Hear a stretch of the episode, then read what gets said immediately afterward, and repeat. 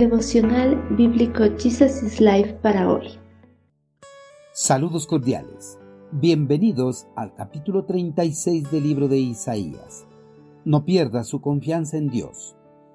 Después el jefe del Estado Mayor se puso de pie y le gritó en hebreo a la gente que estaba sobre la muralla. Escuchen este mensaje del gran rey de Asiria. No dejen que Ezequías los engañe.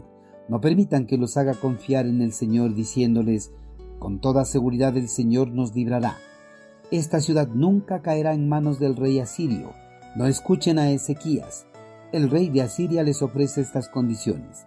Hagan las paces conmigo, abran las puertas y salgan. Entonces cada uno de ustedes podrá seguir comiendo de su propia vid y de su propia higuera, y bebiendo de su propio pozo. Satanás utiliza diversas artimañas para cautivar y atrapar a los hombres en su intento sigilosamente entra a las mentes y va atacando poco a poco hasta destruirlos. Los ataques de Satanás no están dirigidos a las personas mundanas, más bien están dirigidas a las personas que confían en Dios. El maligno quiere devorar por completo a los hijos de Dios. No soporta que los hombres amen y alaben al Rey de Reyes y Señor de los Señores. Su ataque feroz y maligno empieza cuando los seguidores de Cristo están pasando por alguna adversidad en ese estado susceptible, manipula y juega con las mentes del hombre con tal facilidad. Para ejecutar su plan perverso, Satanás utiliza simples preguntas como, oye, ¿verdad que confías en Dios? Y entonces, ¿por qué estás sufriendo? ¿Por qué tus enemigos te acechan constantemente? ¿Por qué tienes tantas necesidades? ¿Por qué estás pasando enfermedades? etcétera? Con inquietudes como estas, el de robar la seguridad de los cristianos. En el pasado, Satanás trató de utilizar al imperio asirio para que el pueblo judío desistiera en su fe y confianza en Dios. Utilizó al jefe del Estado Mayor de Asiria para que haga dudar a los habitantes de Jerusalén acerca de la certeza del resguardo y la protección de Dios a su pueblo.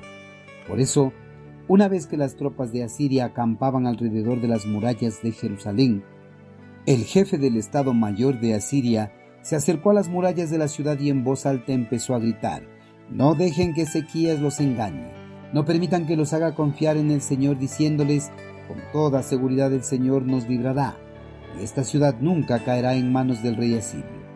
A través de este grito, trató que los habitantes de Judá dominados por el miedo perdieran su fe en el poder de Dios y que se rindieran ante el rey asirio. Además, para que desistieran completamente en su fe en Dios, prometió que si se rindieran sin ninguna clase de resistencia, el rey asirio les permitiría seguir comiendo de sus propios viñedos de sus propias higueras y bebiendo de sus propios pozos.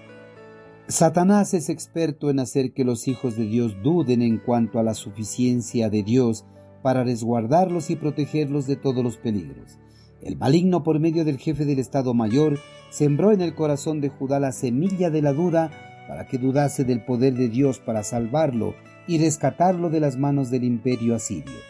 De esta misma forma, en el presente, Satanás actúa en el corazón del creyente. Cuando el creyente no está bien aferrado en su fe en Dios, le hace dudar de la certeza de la salvación, le hace dudar de la suficiencia del sacrificio de Cristo que realizó en la cruz para borrar los pecados, le hace dudar del regalo de la vida eterna por parte de Dios.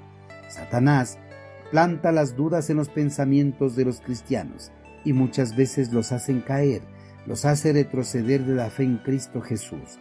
Satanás es astuto, no quiere irse solo a la condenación eterna, quiere llevarse consigo a muchos más para no estar solo.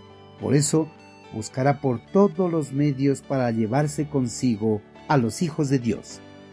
Queridos hermanos, el enemigo de Dios siempre está al acecho, buscando a quien devorar utilizará todas sus artimañas cuando el creyente esté atravesando por una situación difícil.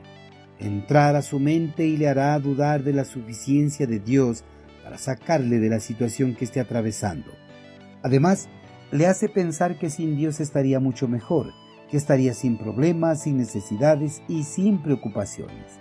Les traerá sus pensamientos a personas inconversas que tienen prosperidad financiera y viven tranquilamente sin rendir adoración a Dios. Hermanos, Satanás es ágil y listo. Utilizará nuestras situaciones adversas para que nos alejemos de Dios, y nos hará pensar que estaremos mucho mejor sin Él. Ante cualquiera de estos pensamientos que se le venga a la mente, no preste atención. Más bien aleje esos pensamientos a través de la oración y la lectura de las sagradas escrituras. Por nada del mundo pierda su fe y confianza en Dios para sacarle de esa situación difícil que pueda estar atravesando.